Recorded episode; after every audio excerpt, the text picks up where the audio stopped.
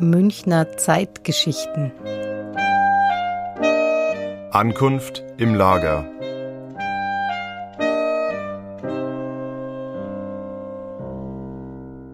Welche Eindrücke sind auf die Menschen eingestürmt, wenn sie in München ankamen? Oft nach einer Tage- oder wochenlangen Fahrt. Lucia Pilot und Tobias Fischer haben sich diese Frage gestellt. Sie haben Zeitzeugenaussagen ausgewertet und schlagen am Ende eine Brücke in die Gegenwart.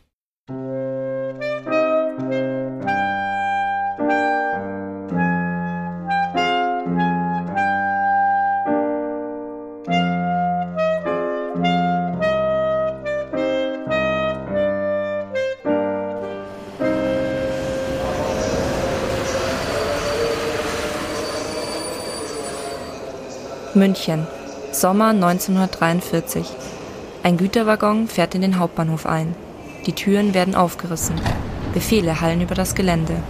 Die Menschen werden auf den Bahnsteig getrieben. Angst spiegelt sich in ihren Gesichtern wider. Kurz darauf bewegt sich die Menschenmasse in Richtung Lager. Darunter der junge Ukrainer Ivan Hont. Wir wissen nicht, wie sich die Ankunft in München damals wirklich abgespielt hat.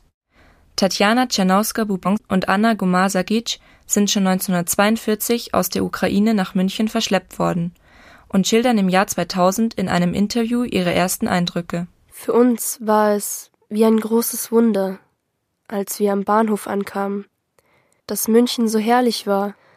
Alles war für uns unerwartet schön. Wir hatten so etwas noch nie im Leben gesehen. Das war noch vor der Bombardierung, da war die Stadt herrlich. Die Leute, die da gingen, waren gut und sauber gekleidet, und wir waren so arm und hatten schmutzige, zerlumpte Kleider an. Wir hatten ja überhaupt nichts mitgenommen. Wie viele Tage und Nächte wir fuhren, kann ich nicht sagen, aber endlich kamen wir in Deutschland an. Am Bahnhof lasen wir überall München. Wir konnten schon Deutsch lesen, da wir seit der fünften Klasse in der Schule Deutsch gelernt hatten. Da wir praktisch die ersten Ukrainerinnen in München waren, kamen viele Einwohner, um uns zu sehen, wie im Zoologischen Garten.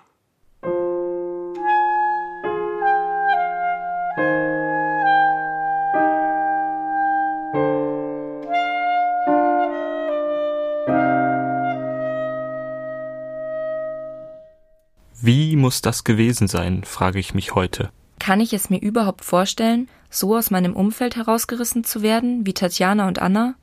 getrennt von allen Menschen, die ich kenne und liebe. Und einem fremden Land ausgesetzt, dessen Sprache ich nicht einmal verstehe.